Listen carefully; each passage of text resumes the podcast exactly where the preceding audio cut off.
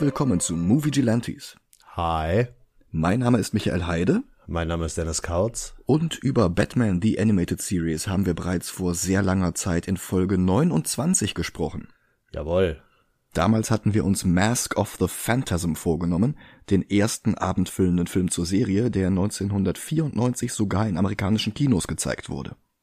Ein zweiter sollte 1998 folgen, allerdings hatte der unverdient schlechte Ruf von Shoemakers Batman und Robin die Idee eines weiteren Films mit Mr. Freeze plötzlich weniger attraktiv gemacht. Weswegen Batman Sub-Zero nicht mehr wie ursprünglich geplant im Kino lief, sondern direkt auf VHS-Kassette herauskam. Mehr dazu im April. Die Sub-Zero Blu-ray hat nämlich im Moment eine zu lange Lieferzeit und ich wollte jetzt nicht 4 Euro bezahlen, um ihn einmal zu leihen, wenn ich auch 7 Euro zahlen kann, um ihn für immer auf Scheibe zu besitzen. Nein, wir widmen uns heute dem nächsten DC Animated Movie und weil der inhaltlich nicht auf Sub-Zero aufbaut, ist das auch gar kein Problem. Denn abseits der Simpsons waren die 90er keine Ära für langlebige Zeichentrickserien, vor allem nicht bei Warner. Deren Zeichentrickserien wurden alle paar Jahre entweder komplett general überholt oder durch eine völlig andere Serie ersetzt. Tiny Toons zum Beispiel bekam die Nachfolgeserie Animaniacs. Animaniacs lief eine Zeit lang parallel zum eigenen Spin-off Pinky and the Brain. Das wiederum wurde durch die Nachfolgeserie Pinky Elmira and the Brain ersetzt, einem Crossover aus Animaniacs und Tiny Toons. Bei Disney war es auch nicht besser.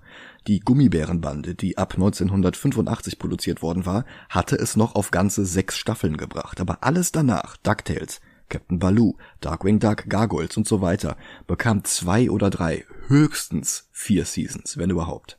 Ja. Bei manchen besser, bei manchen sehr, sehr schade. Ja. Also bei Disney kam ja noch erschwerend hinzu, dass die irgendwann die ganzen Zeichnerinnen und Zeichner abgezogen haben, damit die diese äh, Fortsetzungen von Zeichentrickfilmen gemacht haben. Hier so Bambi 2, Dschungelbuch 2, wobei Dschungelbuch 2 ja immerhin noch äh, groß rauskam, aber das meiste waren ja so Cinderella 2, so so Direct-to-Video-Dinger. Auch Batman The Animated Series, trotz durchweg positiver Kritiken, hervorragenden Einschaltquoten, mehreren Emmys und einer Spielzeugserie von Kenner, die ziemlich erfolgreich war, auch Batman The Animated Series wurde einfach nicht in Ruhe gelassen. Nach 65 Folgen wurde die Serie zu The Adventures of Batman and Robin umbenannt. 20 Folgen später wurde sie dann ganz gecancelt und durch die New Batman Adventures ersetzt. Im Kern dieselbe Serie, vom selben Produzententeam, allerdings waren alle Charaktere neu designt worden und ein paar hatten neue Synchronsprecherinnen oder Sprecher. Im Fall des Pinguin war das optisch eine Verbesserung, alle anderen Figuren litten etwas unter dem Wechsel. Immerhin, Dick Grayson wurde zu Nightwing und Tim Drake ersetzte ihn als Robin. Bloß 24 Episoden später war dann aber auch schon damit Schluss. Und eine Zeit lang dachte man über eine Catwoman-Serie oder über die Teen Titans als Ersatz nach, aber die Produzenten entschieden sich dagegen. Sie wollten bei Batman bleiben, auch wenn sie alles andere ändern mussten. Und das war dann die Geburtsstunde von Batman Beyond, bei uns in Deutschland Batman of the Future. Die Serie war eine direkte Fortsetzung von Batman the Animated Series und New Batman Adventures, spielte allerdings 40 bis 50 Jahre später. Und im Grunde lässt sich die Serie auf What if Batman but Spider-Man herunterbrechen. Der neue Protagonist war nämlich Terry McGuinness, gespielt von Will Friedle aus der Sitcom Das Leben und ich. Terry war ein Schüler wie der frühe Peter Parker. Er stolperte eines Nachts in die Betthöhle und fand einen Hightech-Batman-Anzug, den Bruce Wayne ausgemustert hatte, weil sein Herz die Belastung nicht mehr mitmachte. Der Anzug hat längere Ohren, ungefähr so wie bei Batman-Zeichner Kelly Jones. Außerdem gab es kein Cape mehr, aber dafür Gleiter unter den Armen wie Spider-Man sie sich manchmal mit Netz unter die Achseln klebte. Batarangs wachsen direkt aus den Armen wie Spider-Mans Webshooter. Was keine Parallelen zu Spider-Man sind, sind die Raketenstiefel und das neue Batmobil, das per Schnittstelle direkt mit dem Anzug verbunden werden kann. Bruce, nach wie vor gesprochen von Kevin Conroy, wurde daraufhin der Mentor und Man in the Chair, was Spider-Man außerhalb des MCU nie hatte. Aber ansonsten gab es einige Parallelen zu Peter. Terry verlor zum Beispiel eine Vaterfigur. Er hält ihn für seinen leiblichen Vater, aber Jahre später finden wir heraus, dass es nicht so ist.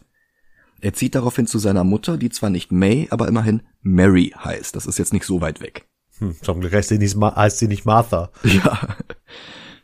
Wirklich offensichtlich wird der Spider-Man-Einfluss aber bei den Gegnern. Batmans klassische Feinde waren in der Zukunft fast allesamt entweder tot, im Ruhestand oder im Gefängnis. weswegen Terry schnell eigene Gegner bekam. Den industriellen Derek Powers zum Beispiel, der nach einem Unfall zum grünen, ständig grinsenden Blight wurde und der sich bestimmt super mit Norman Osborn verstanden hätte. The Stalker war ein Jäger wie Craven. Shriek hatte Schallwellen statt Vibrationen, war aber ansonsten wie der Schocker. Spellbinder war quasi Mysterio. Und Ink war eine Einbrecherin wie Black Cat, allerdings konnte sie zu Flüssigkeit werden wie Hydro, was noch dazu schwarz und ölig aussah wie der Venom-Symbiont. Wow. Hm? Ähm, ich habe jetzt mal eine Frage, bevor du weiterredest. Ja klar. Und wann spielt in, äh, Justice League Unlimited? Justice League Unlimited spielt kurz nach Batman The Animated Series bzw. New Batman Adventures. Also zwischen den beiden Serien. Genau. Es gibt eine Doppelfolge, die spielt nach Batman of the Future bzw. Batman Beyond, was daran liegt, dass es eigentlich die Fortsetzung zu Return of the Joker hätte sein sollen. Dazu habe ich ganz am Ende noch ein bisschen was. Wir widmen uns vielmehr dem Direct-to-Video-Film, der zwischen der zweiten und dritten Staffel Batman Beyond herauskam und in dem der Joker zurückkehrte. Mit dem Film wollten Daini, Tim und Murakami ein paar noch immer offene Fragen beantworten. Warum ist das Verhältnis zwischen Bruce und Barbara Gordon so reserviert? Was ist aus Tim Drake geworden? Und warum hat sich der Joker in all den Folgen niemals blicken lassen? Sein Einfluss ist einzig und allein in einer Straßengang spürbar, den Jokers. Und weil es die Zukunft war, die sich die späten 90er ausgedacht hatten, schreibt sich Jokers selbstverständlich mit Z am Ende statt mit S. Krass. Der Film war auch um einiges düsterer als die Serie. Es war der erste und vielleicht bis heute einzige PG-13-Film, der auf Cartoon Network gelaufen ist. Das Cover zeigt einen gigantischen grünen Joker-Kopf über Gotham City. Das hat mich früher immer gewundert, denn im Film selbst sind ja nur die Haare grün, wie gewohnt halt. Das liegt aber daran, dass das Cover eine Anspielung ist auf The Man Who Laughs, den Stummfilm von 1928, der Bill Finger und Jerry Robinson überhaupt erst zum Joker inspiriert hatte. Und Gwynplaine, gespielt von Conrad White, ist auf dem Plakat von Man Who Laughs ebenfalls giftgrün. Wollen wir mal rausfinden, ob es der beste Film mit Return of the im Titel ist, in dem Mark Hamill jemals mitgespielt hat. Bis gleich. Bis gleich.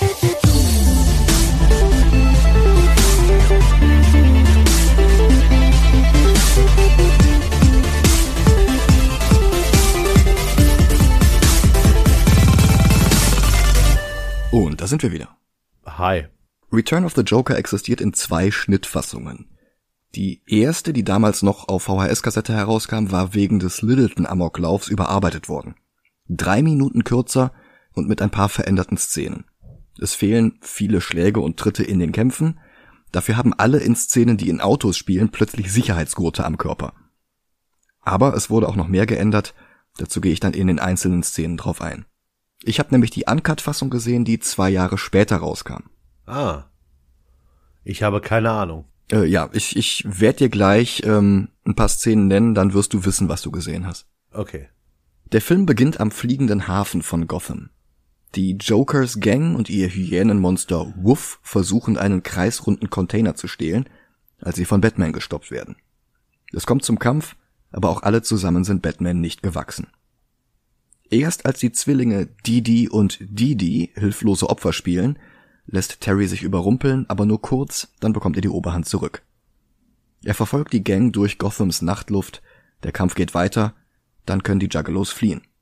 Zwar ohne den Container, aber immerhin mit einer Platine, die einer von ihnen herausgezogen hatte. Und wie die ganze Serie ist auch diese Jokers Gang hervorragend gecastet. Punk-Legende Henry Rollins aus Lost Highway und Johnny Mnemonic. Don Harvey aus Stück langsam 2 und Die Verdammten des Krieges. Michael Rosenbaum, der schon diverse Rollen in der Batman Beyond Serie gesprochen hatte und der kurz darauf in der Justice League Wally West und in Smallville Lex Luthor spielen würde. Er imitiert hier übrigens Christopher Walken, der ja selbst bereits in einem Batman-Film mitgespielt hatte. Die beiden Didis sind Melissa Joan Hart aus den Sitcoms Clarissa und Sabrina. Die sehen wir übrigens wieder, wenn wir irgendwann mal über The Specials reden. Ja, und Woof ist Frank Welker, die langjährige Stimme von Garfield und Scooby-Doo. Hm.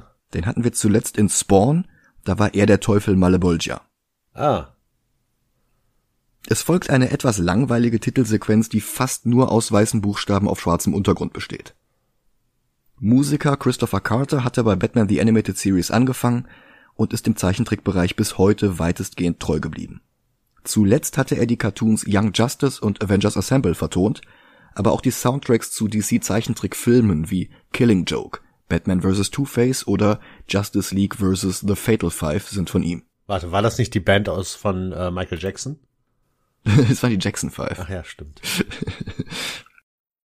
Für Return of the Joker hatte er mit den heute völlig unbekannten Bands Mephisto Odyssey und Static X zusammengearbeitet, die damals gerade bei Warner Bros. Records unter Vertrag waren. In der Batcave trainiert Bruce Wayne mit einem Batarang, den er auf Schaufensterpuppen seiner größten Feinde wirft. Riddler, Killer Croc, Mr. Freeze. In der Uncut-Version trennt er der Two-Face-Puppe den Kopf ab, in der geschnittenen Fassung fehlt das. Er sagt dann, ich hab's immer noch drauf. Was ohne den Treffer bei Two-Face überhaupt keinen Sinn ergibt. Ich weiß nicht, äh, ich erinnere mich an den Satz, aber ich weiß gerade nicht, ob er den Kopf abtrennt oder nicht. Ja, kein Problem, es gibt noch ein paar eindeutigere Indizien. Okay. Dann kommt Terry mit dem fliegenden Batmobil zurück. Zusammen sehen die beiden Nachrichten.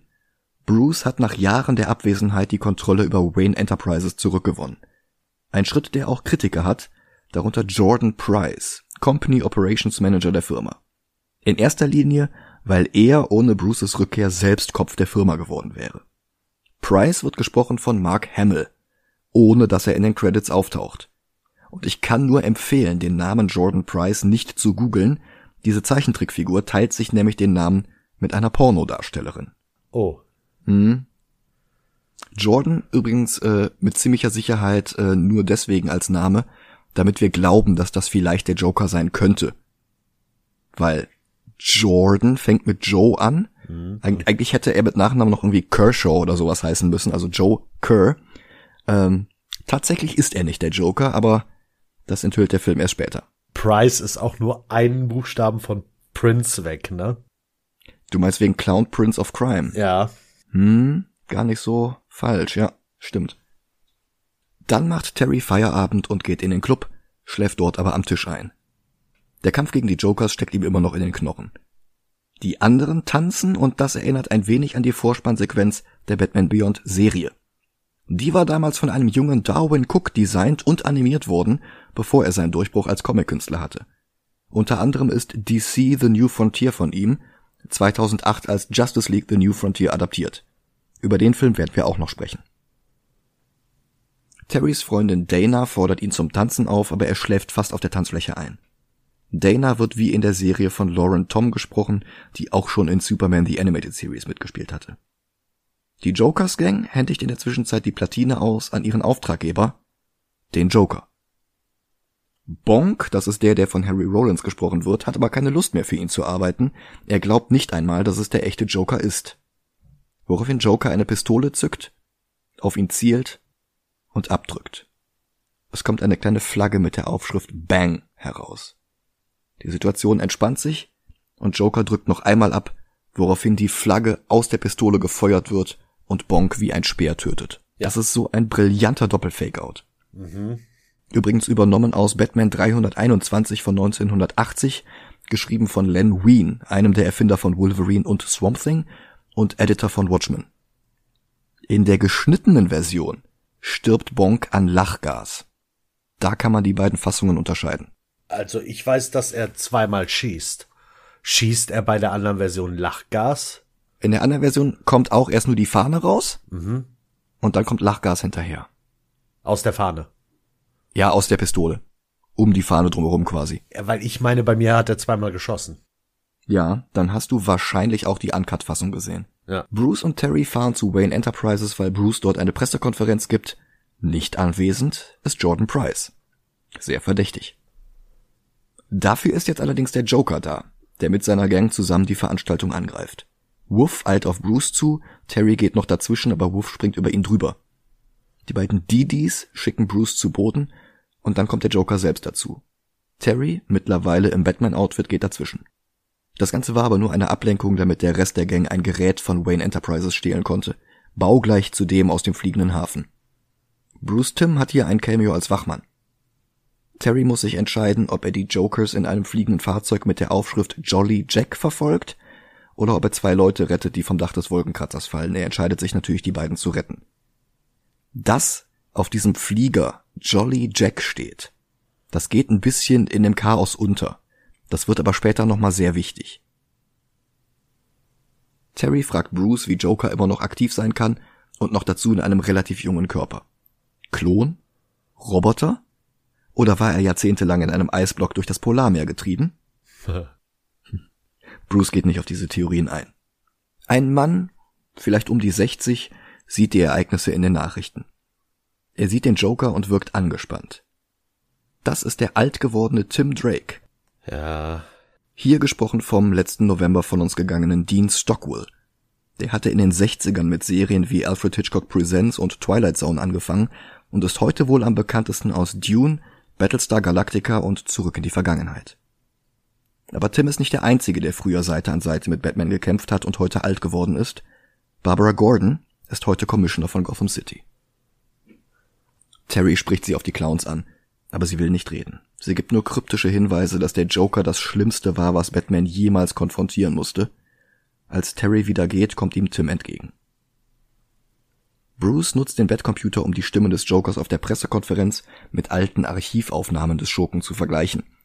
Das Sample, mit dem er die Stimme vergleicht, ist aus Holiday Nights, der ersten Folge der New Batman Adventures. Ach cool. Und die Stimmen sind identisch. Terry kommt dazu und will immer noch mehr über Joker wissen. He was the biggest, wasn't he? Und Conroys Performance bei der Antwort It wasn't a popularity contest ist trocken und cool. Terry will wissen, wie Joker immer noch herumlaufen kann und Bruce sagt, es ist unmöglich.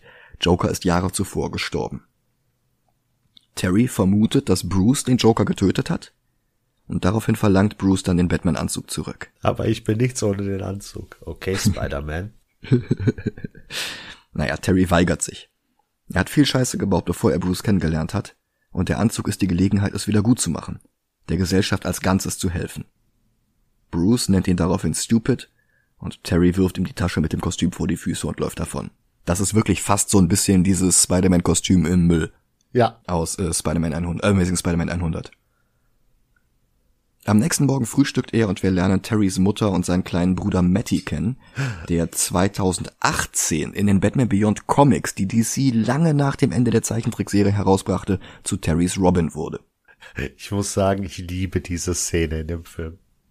Mit dem wer, Bruder? Wer bist du? Mama, da ist ein Fremder im Haus. ja. Weil er jetzt halt endlich wieder Zeit hat, äh, die er mit seiner Familie verbringen kann, weil er nicht mehr für Bruce arbeitet. Oh, großartig. Mein, mein Highlight des Films. Ernsthaft. Echt? Ja. Hm. Am Abend geht Dana wieder tanzen, begleitet von ihrer Freundin Chelsea Cunningham, gesprochen von Rachel Lee Cook, die wir bereits im März wiedersehen werden. Und Terry, der jetzt nicht mehr für Bruce arbeitet, hat jetzt endlich Zeit für sie. Auf der Tanzfläche wird er aber von den DDs abgelenkt und Ghoul, das ist der von Rosenbaum gesprochene Typ, entführt Dana. Sie kann sich losreißen und Terry schafft es, sie in Sicherheit zu bringen, dann kämpft er gegen die Jokers ohne die Hilfe des Batman-Anzugs. Ihr Anführer ist allerdings nicht dabei.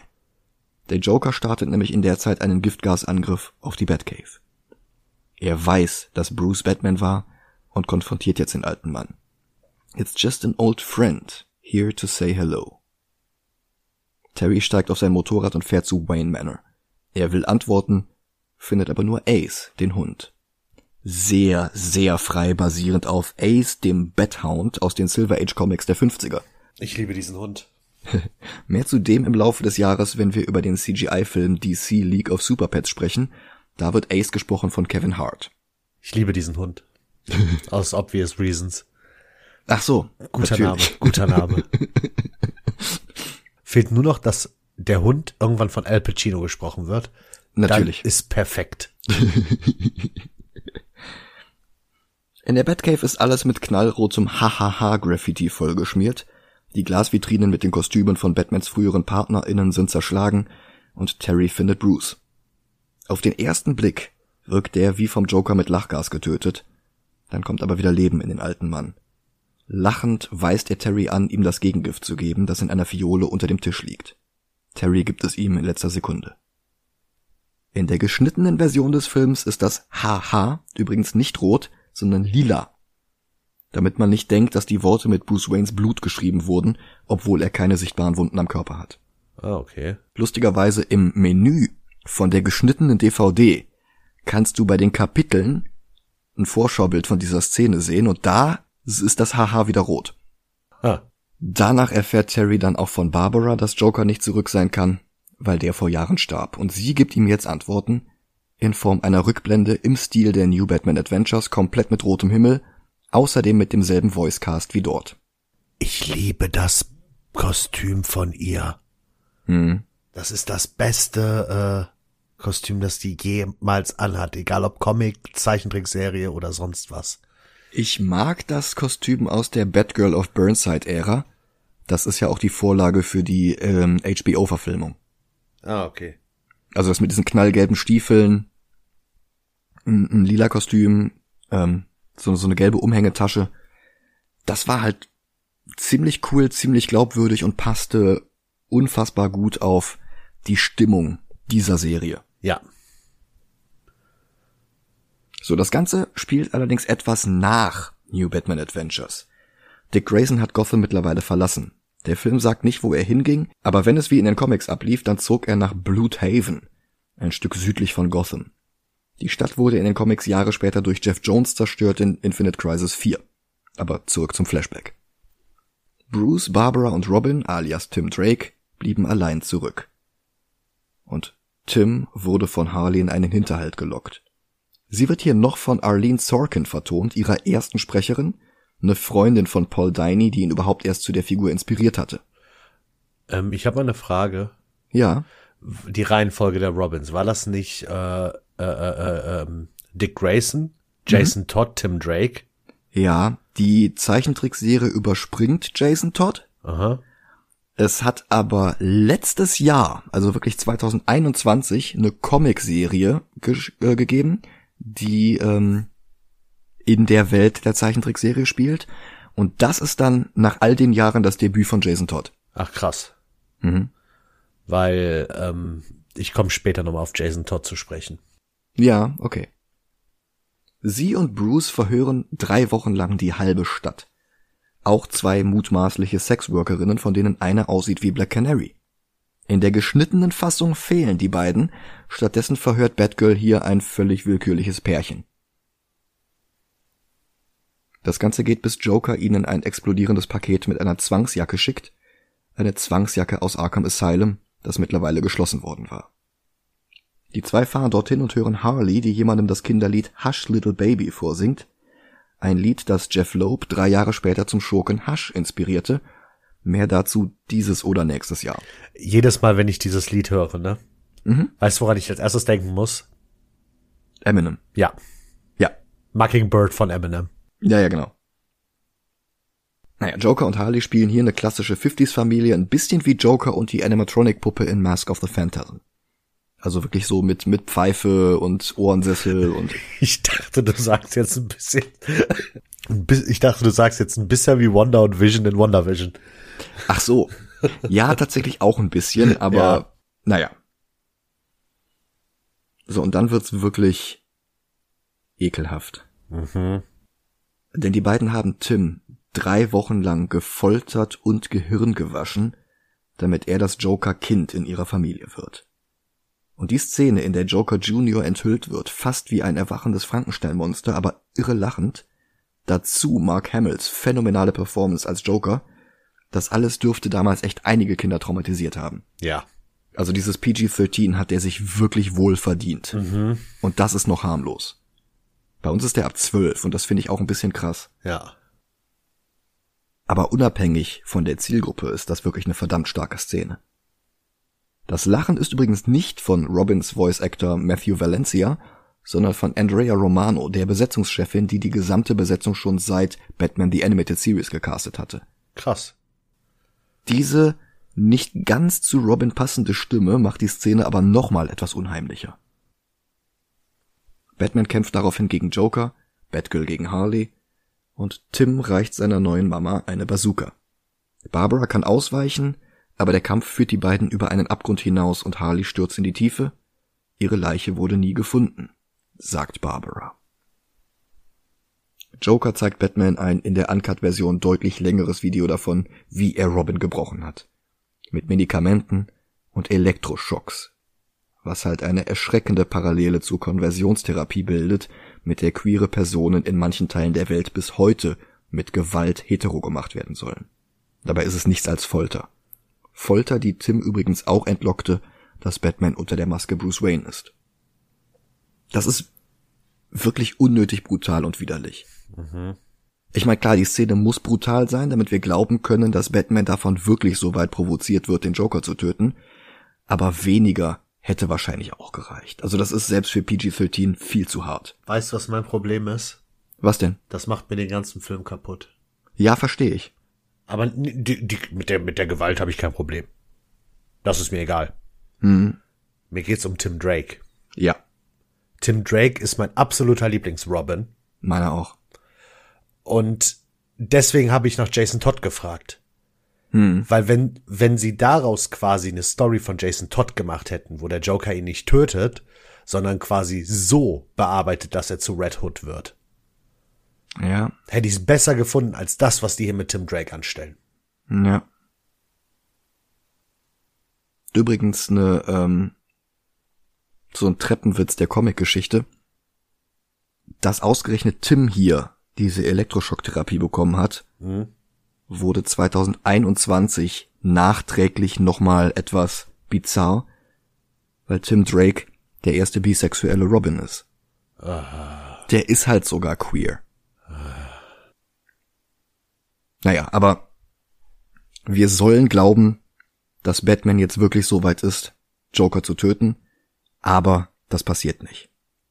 Batman prügelt Joker fast zu Tode und Conroys geknurrtes I'll break you in two nimmt man ihm wirklich ab. Mhm. Aber er tötet Joker nicht. Joker wirft dann Tim diese Bang-Pistole zu, die wir zu Beginn des Films schon gesehen haben, die aus Batman 321. Tim soll Batman töten, um seine Verwandlung zum Joker Junior vollständig zu machen. Aber lachend schafft er es in letzter Sekunde, seine Konditionierung zu brechen und er zielt stattdessen auf den Joker und erschießt ihn, bevor er in Tränen ausbricht. Weißt du, was mich total irritiert? Was denn? Warum sieht Tim Drake als Joker aus wie ähm, hier der, ähm, wie heißt er? Äh, äh, äh, hier Joker aus äh, dem ersten Suicide Squad. Uh. Weißt du, was ich meine? Die zurückgegelten Haare, ne? Mhm. Ja. Fehlen nur noch die Tattoos. Ach, hör auf. Boah. Auch hier unterscheidet sich die geschnittene Version deutlich. Zum einen ist der Film, den Joker Batman zeigt, um einiges kürzer. Und zum anderen schubst Tim den Joker lediglich in einen Wassertank, woraufhin der ausrutscht versucht sich an einem Hebel festzuhalten und dadurch das Wasser unter Strom gesetzt wird. Dann habe ich die äh, ungeschnittene Fassung gesehen. Okay. Wir bekommen das nicht gezeigt, wie er stirbt. Aber wir können es hören und die Schreie sind grausam. Mhm. Also dagegen ist dann die ungeschnittene Version fast schon wieder harmloser, ja. weil sich nicht alles im Kopf abspielt. Dann endet der Flashback.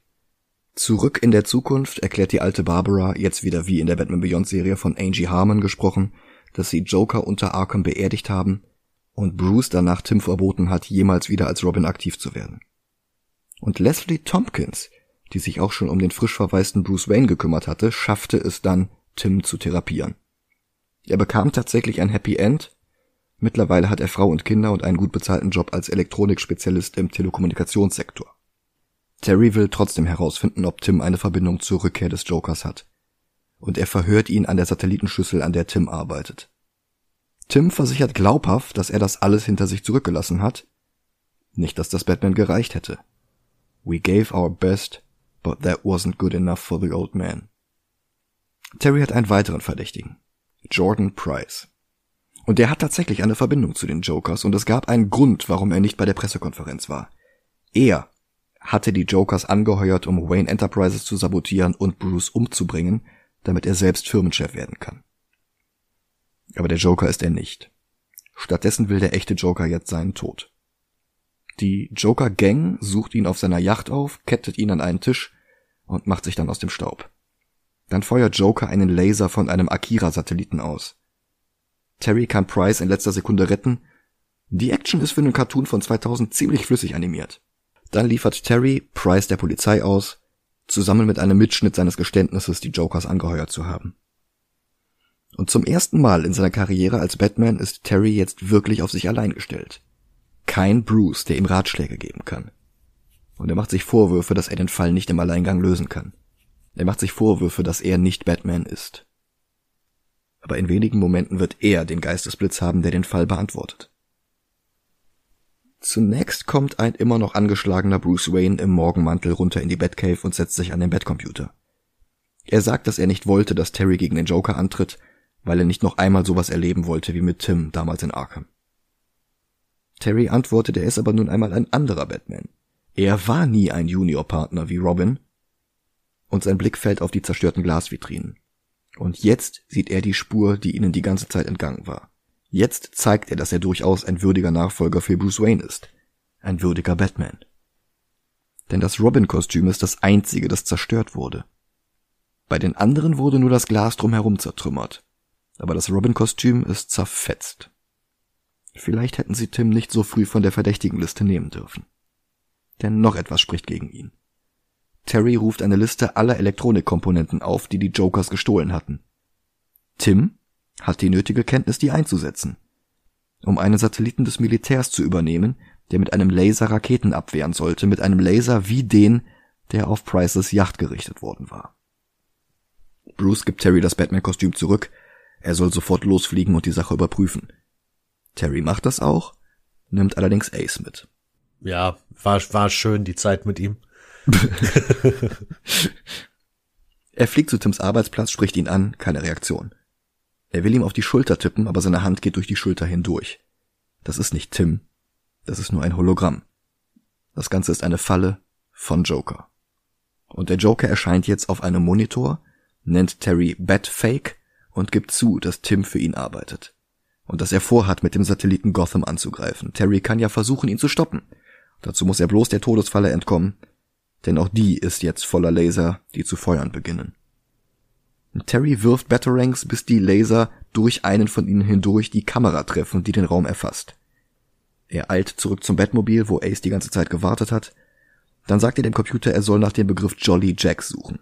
Das war übrigens ein Spitzname von Jack Kirby, den ihm Stan Lee einst verpasst hatte. Treffer. Eine alte Süßwarenfabrik in der Broom Street. Und das ist zweifellos eine Anspielung auf John Broom, der von den 40ern bis in die 70er hinein für DC Comics gearbeitet hatte. Er war unter anderem an der Erfindung von Barry Allen und Hal Jordan beteiligt. Außerdem hatte er Nebenfiguren wie Phantom Stranger oder Detective Chimp erschaffen. In den 60ern arbeitete er auch an den Batman-Comics, wo er die Figuren unter anderem mit Kostümupdates rund erneuerte. Broom starb im März 1999, als die Arbeit an Return of the Joker gerade in vollem Gange war. Terry will zur Broom Street reisen, als der Joker sich per Videotelefon bei ihm im Batmobil meldet und den Satellitenlaser auf das Batmobil richtet. Terry kann ausweichen, der Laser schneidet eine Schneise der Zerstörung durch die Stadt. Dann geht dem Joker plötzlich die Puste aus und er beendet die Übertragung und den Angriff. Terry erreicht die Fabrik, wo die Jokers bereits auf ihn warten. Wuff muss er sich aber diesmal nicht selbst stellen, dafür hat er Ace. Die anderen Jokers macht er selbst fertig. Dann betritt er das Innere der Fabrik. Und dort liegt Tim Drake. Terry wirft ihm vor, mit Joker zu arbeiten, aber Tim weiß nichts davon. Für ihn liegt der Joker in der Vergangenheit und in seinen Albträumen. Plötzlich ändert sich seine Stimmung. Er nennt Terry erst beim Namen, den Tim nicht kennt, und dann spricht er ihn mit Batfake an, Jokers Spitzname für ihn.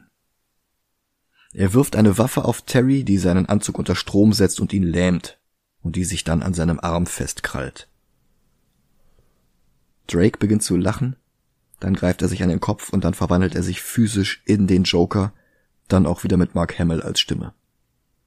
Und Joker gibt zu, dass er seine DNA in einem Computerchip gespeichert und damals Tim eingepflanzt hatte. Erst konnte er Drake nur hin und wieder steuern, mittlerweile sind die Verwandlungen häufiger und dauern länger an. Er hofft, dass er den Körper bald rund um die Uhr beherrschen kann. Und dann geht er zur Steuerung des Satelliten und bedroht Mary und Matty McGuinness. Er ist der Meinung, dass sich etwas Tragödie in der Origin eines Helden immer gut macht, also will er danach helfen. Vielleicht kann er aber auch Wayne Manor zerstören, mitsamt der Betthöhle darunter. Oder alles auf einmal in Form eines gigantischen Smileys. Terry kann sich immer noch nicht bewegen, aber Ace schon. Der Hund greift Joker an, dann entfernt er die elektronische Fessel von Batmans Rüstung. Terry greift an, dabei verliert der Joker einen Elektroschockring, der auf die Satellitensteuerung zurollt und einen Stromstoß abgibt. Was jetzt den Satelliten auslöst, der sich auf die Fabrik zubewegt. Joker will fliehen, aber Terry greift ihn an. Ein Kampf bricht aus, in dem sich beide ebenbürtig scheinen. Bis Terry aufhört, wie Bruce zu kämpfen. Er ist nicht Bruce. Aber er ist Batman. Und wie Spider-Man beginnt er jetzt im Kampf zu Trash-Talken. Joker hat es nicht geschafft, Bruce zum Lachen zu bringen, aber er, Terry, lacht jetzt. Aber er lacht nicht über Jokers Witze, er lacht ihn aus. Und das macht Joker wütend. Er sieht Terry die Maske ab und beginnt ihn zu würgen.